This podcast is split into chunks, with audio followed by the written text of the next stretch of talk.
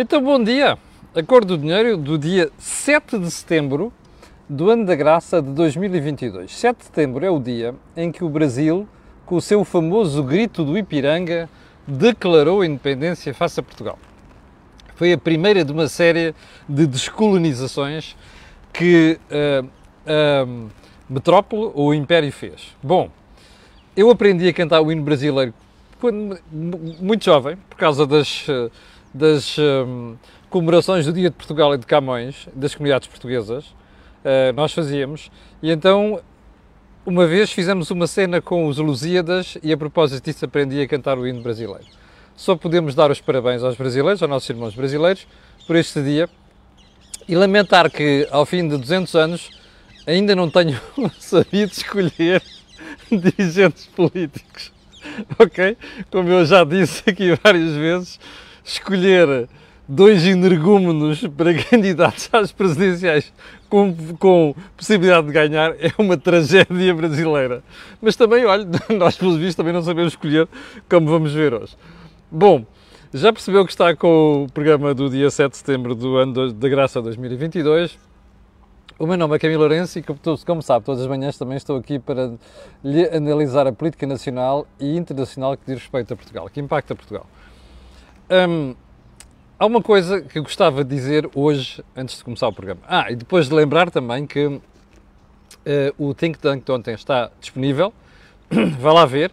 O Joaquim e o Jorge explicaram muito bem os desafios que a gente tem pela frente, nomeadamente este que originou uh, o plano do governo. Vá lá ver, vale a pena. Eu, eu, o Think Tank, aliás, tornou-se matéria obrigatória aqui no canal A Cor do Dinheiro e isto são os próprios espectadores que dizem. Uh, em segundo lugar, fazer o disclosure, este canal tem uma parceria com a Prozis e, portanto, quando for ao site fazer compras, na saída está lá uma coisa chamada cupom promocional. Escreve Camilo e tem logo um desconto de 10%. Bom, mas aí eu vou explicar-lhe. O ofício de comentariado é uma coisa séria, não é? Porque nós fazemos um trabalho difícil, que é separar o nosso coração da nossa cabeça. Podemos ter as preferências que quisermos por políticos, por políticas, por ideologias, mas temos de saber separar isso e saber olhar sobretudo para factos. Mas há momentos em que se torna muito difícil depois nós, quando estamos a analisar os factos, não utilizarmos adjetivos. E eu confesso que, ao fim de 30 e tal anos de jornalismo, hum, nunca me recordo de ter estado perante um momento em que nós tenhamos que usar tantos adjetivos para qualificar a qualidade da governação. E se há adjetivo que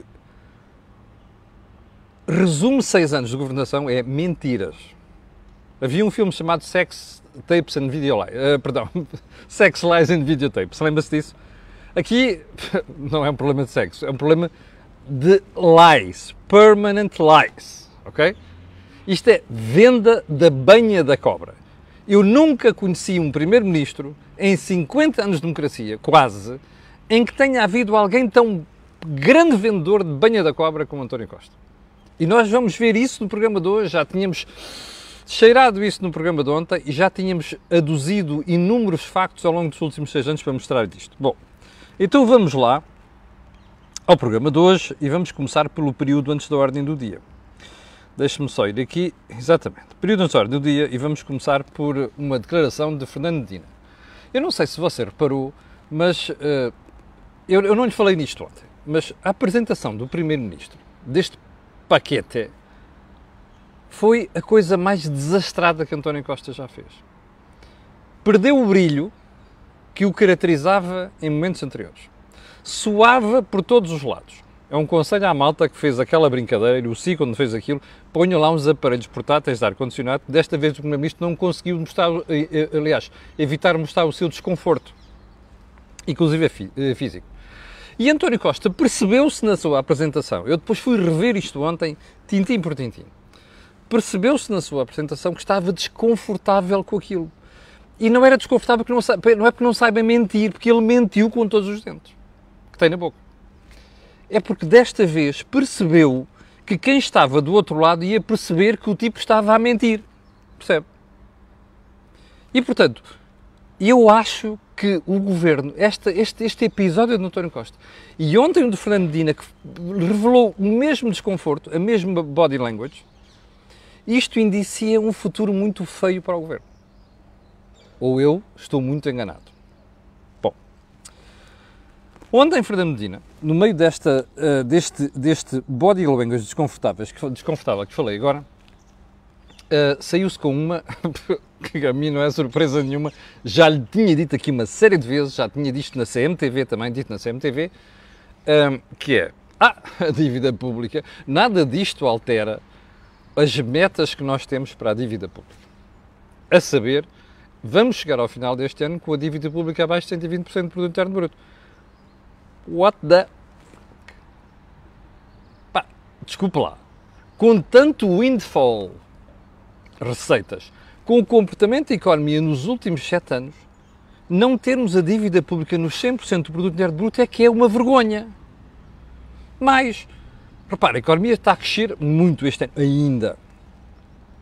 A receita fiscal disparou. Como eu lhe expliquei aqui ontem, neste momento, neste momento, estão já ali na caixa do Estado, que se chama Tesouro, mais 4 mil milhões do que tinha sido escrito no Orçamento de Estado. Percebeu? Não é comparar com o ano passado, é acima do que estava previsto. Bom, era só o que faltava. Se tudo isto não desse para pôr a dívida pública abaixo de 120% do produto interno bruto. Isto era o fracasso total do governo. Mas agora vamos perceber a seguir como e porquê. Bom, segundo ponto. Ainda a eleição da senhora Liz Truss para Primeiro-Ministro do Reino Unido. A senhora tem um desafio brutal pela frente as famílias inglesas enfrentam um desafio que é aumento da sua fatura energética em 80%, entre 60% e 80%. Como é que a senhora vai fazer isso? Ela diz que vai congelar os preços. Ai, Nossa Senhora. Ainda chamam esta rapariga a senhora Thatcher. Ah, eu sei que a senhora Thatcher nunca se confrontou com isto. Pois, o problema não é esse. O problema é que a senhora vai se meter numa camisa de 11 varas é preciso apoios, é congelar preços. Oxi, desculpa lá. A malta não percebe. Vão ver o think tank de ontem, quando o Jorge Marrão explicou porque é que congelar preços dá cabo da economia. É o contrário do que acontece. Mais vale os apoios. Segunda questão, segundo desafio que ela enfrenta, que é, ela tem o partido todo esfrangalhado. Os partidários do Sr. Rishi Sunak. Os hardline Brexiteers que não gostam do que eles estão a fazer, nem gostavam do que Boris Johnson estava a fazer. Os apoiantes indefetíveis que juram por tudo pelo Sr. Johnson. Percebe? E, pá, e depois os malucos do Partido Conservador. Não estou muito bem a ver como é que a senhora vai resolver aquilo. Bom, um susto que está no horizonte. Está a ver, você começa a olhar. Não sei, não sei se alguma vez fez vela. Uma das coisas que a gente aprende quando faz vela é, epá, olha para a frente, vê a superfície do mar para perceberes o vento, olha para, além de para as cartas, não é? E para os boletins meteorológicos, olha para a frente e tenta perceber o que vem aí. E o que vem aí, no futuro energético da Europa, é uma nuvem escuríssima, daquelas dos trópicos, onde eu cresci, que é assim, ao final da tarde você olha e diz assim, vem aí uma borrasca e de repente você vê, abre-se o céu e é só água. Psh, durante 10 minutos. Depois vai embora e aparece um sol radioso. Isto são os trópicos. E é a minha infância, é a minha adolescência. É aquilo que você tem neste momento pela frente. Eu vou-lhe explicar. Quando uma empresa de energia faz um contrato com fornecedoras, é preciso apresentar upfront, ou seja, à partida, garantias. Ora, com os preços como estão, quem está a vender anda a pedir garantias cada vez mais elevadas. As empresas não têm dinheiro em caixa, não têm tesouraria, ou se quiser, em linguagem corrente, não têm liquidez para estar a fazer isto. E agora vem a pergunta: quem é que vai fazer isto? O Estado. Naturalmente. É para isto que o Estado serve. Na Suécia e na Finlândia, os dois governos já deram garantias de 10 mil milhões de euros e de 23 mil milhões de euros para algumas destas empresas. Agora vem o resto da Europa, nomeadamente países como a Alemanha, como a França, como a Holanda, como a Espanha, países grandes, que é para não falar dos outros, e aqui está montado um problema gravíssimo. A Comissão Europeia já percebeu isto, a senhora não é estúpida, e agora está a pensar como é que vamos financiar esta brincadeira. Lá vem outra vez a conversa do windfall tax. Isto não vai servir para nada os governos da União Europeia vão ter que se juntar. Sabe qual é o valor das garantias que estão em cima da mesa? 1,3 bi. Percebe?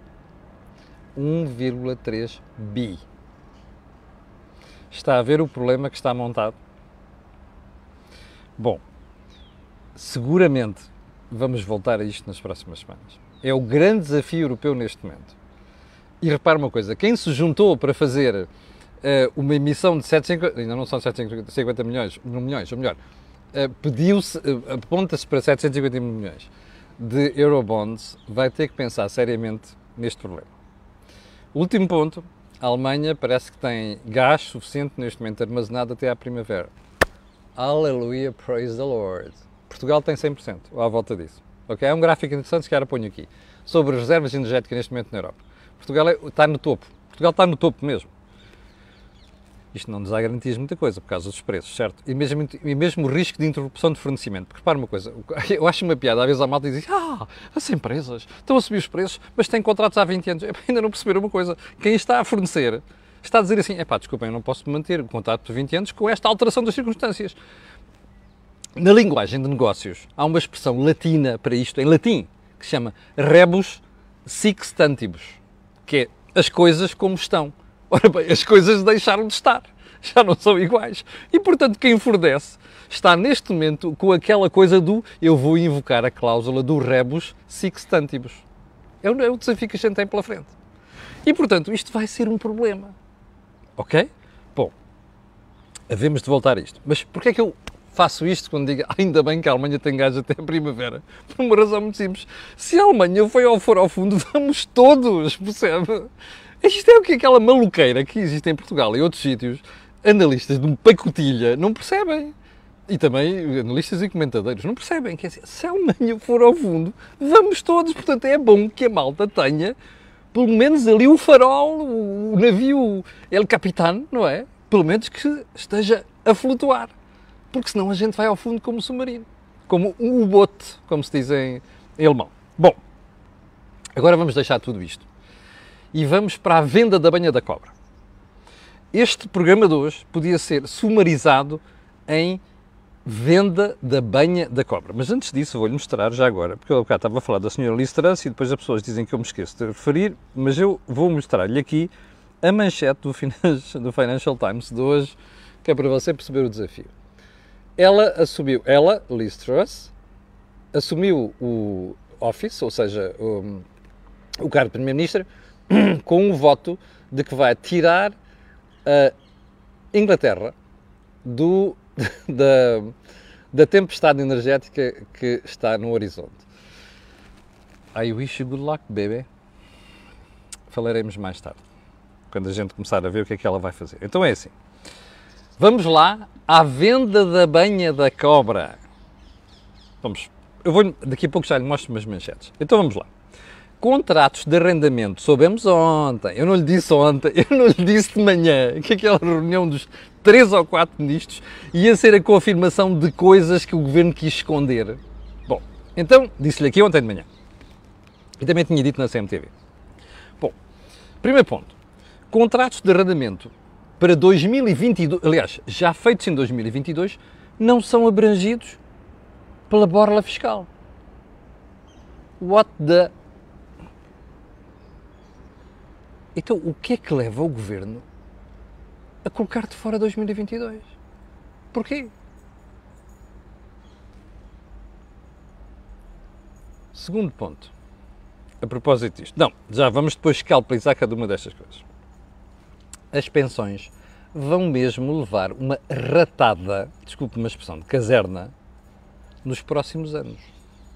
Antecipou-se, ai, vamos dar uma pensão. Não vai dar nada. Está a antecipar o que ia se ia dar em 2023. Com a soma que dá menos do que seria entregue. Percebe?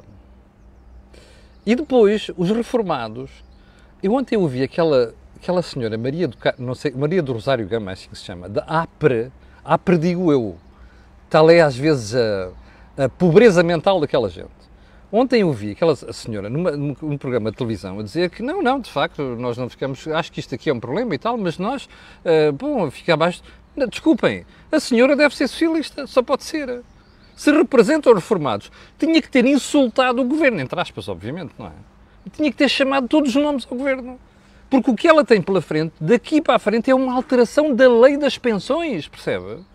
E, portanto, quem está a representar aquele papel tem que tê-los no sítio para chamar nomes a quem lhe está a roubar pensões, que é o que isto quer dizer. Bom, já lá vamos. Bom, a fatura da luz baixa muito, mas atenção, ouça como eu vou dizer, muito menos do que se estava à espera depois do governo ter feito aquela promessa de baixar dos 13 para os 6. Eu ontem disse-lhe aqui que aquilo de só afetar 100 kWh significava uma michuruquice, certo? Fui insultado por algumas pessoas, mas elas até tiveram a habilidade de me escrever por mail em vez de estar a dizer as coisas no Facebook e no YouTube. Eu fui fazer contas, ontem fui indagar juntas elétricas. Quanto é que representa esta brincadeira?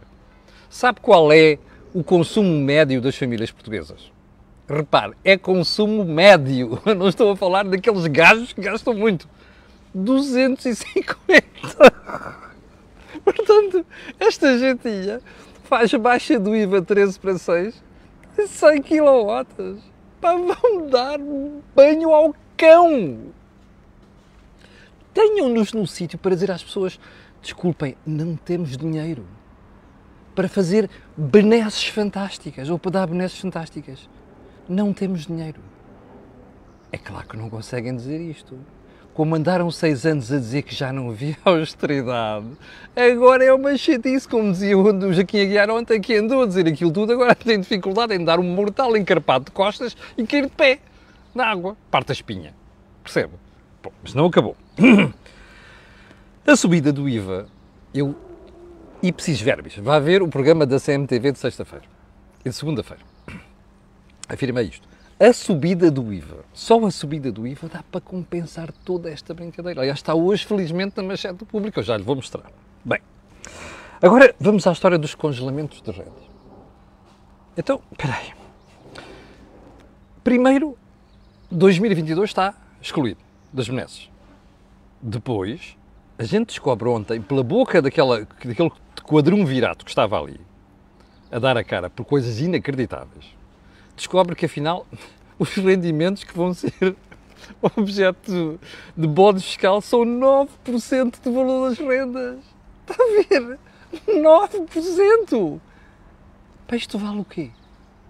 Ah, se for de empresa, então são 12. Isto vale o quê? Epá, está a ver porque é que eu defendendo aqui, já estou a defender desde a semana passada, aqui na CMTV, a defender que o Governo devia ter baixado a taxa liberatória de 28% para 15%. Era a coisa mais honesta para fazer. Agora vêm com esta, vamos dar os bónus fiscais. E eu ontem disse aqui, atenção, que vai sair dele. Olha, saiu uma montanha que pariu um ratinho. 9%. Bom, mais valia baixar era o imposto, certo? é mais honesto, é mais transparente, é mais claro para o mercado. Vamos fazer uma conta. Eu vou pedir à malta da Twinkle, com quem vou fazer um programa amanhã, um pé de meia, sobre a história do BCE, sobre o juros, atenção ao BCE amanhã, eu vou pedir para fazerem as contas para subida de taxas de juros de um contrato para compra de casa que a pessoa depois pôs no mercado de arrendamento. E ainda vamos falar sobre isto. Vou guardar isto para amanhã, ok? Mas faça esta conta. Você endividou-se para comprar um apartamento ou uma casa para arrendar e de repente vê a sua fatura de subir 300 euros, pagar ao banco, e você diz, olha, eu não posso subir deste lado, ao inquilino. What the... Percebe? O que é que você diz? É pá, você faz aquele gesto do Bordal Pinheiro, ali das Caldas, e diz assim, eu vou-me marimbar para o mercado da habitação em Portugal. Para o mercado de arrendamento. E depois você vai se queixar daqui a 3 ou 4 anos, quando os seus filhos chegarem ao mercado de trabalho, casarem-se, precisarem numa casa, olha, não há casa, vai ver para cascos de rolha porque não consegue pagar casas em Lisboa e o Diabo 4. Percebe o que é que esta gentalha está a fazer? Não tem outro nome, isto não são políticos, são gentalha. Está a perceber? E depois dizem que vão dar benefícios fiscais. 9, 9% do rendimento das rendas é que é objeto de benefício fiscal. Vão dar uma volta ao bilhete. Bem, agora vamos às pensões. Ontem, nem Fernando Medina, nem a senhora Ana Mendes Godinho, que está feita uma freteira monumental ao Dr. António Costa, que é uma pena, que ela até não é tontinha, mas é uma pena Ai, não sei quantos das pensões. Não, não vamos cortar. E daquele Porfírio Silva ontem no CNN de Portugal, era Eu não sei se ele vê os programas em que participa depois ao espelho. Eu convinha que ele visse depois, porque eu acho que ele vai chorar de vergonha. Bom, se tiver vergonha na cara. Bom, esta gente fez uma coisa gravíssima. Alterou a lei das pensões. E não disse nada ao país. E anda a contar histórias ao país. Ai, não sei quantos, não, não é verdade. E não, ontem foram confrontados. Epá, há uma coisa que desta vez eu tenho que bater palmas. Os jornais abriram os olhos. Feliz, finalmente. Os jornalistas, inclusive alguns freteiros, que andam a comentar nas televisões, abriram os olhos desta vez. E atiraram-se ao governo. Aliás, o resultado disso é uns manchetes dos jornais hoje e ontem. Mas vamos às pensões. O Fernando Medina e aquela senhora ontem ficaram à rasca, perdoa uma expressão. Porque quando foram confrontados, epá, isto vai mudar a partir de 2023. Vocês mudaram o regime das pensões. Não conseguem descalçar a bota. Agora vou-lhe mostrar as manchetes que mostram que finalmente os jornais acordaram. O jornalismo acordou, finalmente. Olha, então vamos lá começar pela, pelo Jornal de Notícias. Aqui está. Pensionistas perdem 254 euros em, euros em 2024. Ok? Mas não para por aqui. Vamos lá. Diário de Notícias. Deixa-me lá virar isto ao contrário para a malta ver como deve ser. Reformados terão um corte de 252 euros nas pensões daqui a dois anos. Ok? Bom, o corte ainda é maior, conforme as pensões sobem por ali acima. Uh, mas também lhe posso mostrar aqui o público, olha, confirma aquela história que lhe dizia há bocadinho, aliás, que já tinha falado na CMTV, mas o público faz muito bem dizer isto. Subida da receita do IVA dá para pagar medidas de governo contra a inflação. Pois dão. Mas agora vou-lhe mostrar a manchete do Jornal de Negócios também, que é para não ficarmos atrás. Faço já o disclosure aqui, o Jornal de Negócios é o meu jornal e, portanto, estou a falar em causa própria, ok? Bom, e o Jornal de Negócios, desculpe lá, deixe-me só virar aqui a página para você ver. O Jornal de Negócios traz, além de trazer a história mais completa, é gravíssimo. Contratos de renda 2022 ficam fora dos apoios fiscais. Remember? Já tínhamos falado disto. Agora vamos lá ver, do ponto de vista de impacto, pegar aqui no Jornal de Negócios, que é para você perceber a dimensão do problema. Ok? Então, ouça isto. Está nas chamadas de capa. Renda acessível também não terá benefício. Ou seja, não, é só as rendas, não são só as rendas de 2022. Não sei porque é que as rendas acessíveis vão ficar de fora. Não, ah, é porque está a ter um desconto. E então? Então, se os outros também têm, estes também deviam ter. Bom, uh, agora ouça esta na eletricidade uma fatura de 100 euros com a borlinha do governo, sabe quanto é que dá de poupança? 1 euro. 1 euro. O governo deixa a atualização das pensões em suspenso, que foi aquilo que Fernando Medina fez ontem e a senhora Ministra do Trabalho da Segurança Social. Bom, tudo somado, você olha para isso e diz o quê? Bem, é assim, para mim não há mais pequena dúvida. A gente está a falar aqui de vendedores da banha da cobra, de mentirosos, que foi aquilo que o governo fez. Bem, agora a pergunta que se impõe é esta: porquê é que Fernando Medina, o senhor Primeiro-Ministro e a Ministra do Trabalho não assumem já que mudaram a lei das pensões e definem já um novo regime? É que isto devia ser discutido no Parlamento, está a ver? Esta matéria devia, ser, devia estar a ser discutida no Parlamento. Esta matéria devia ter sido acordada com o PSD, que é a matéria do regime.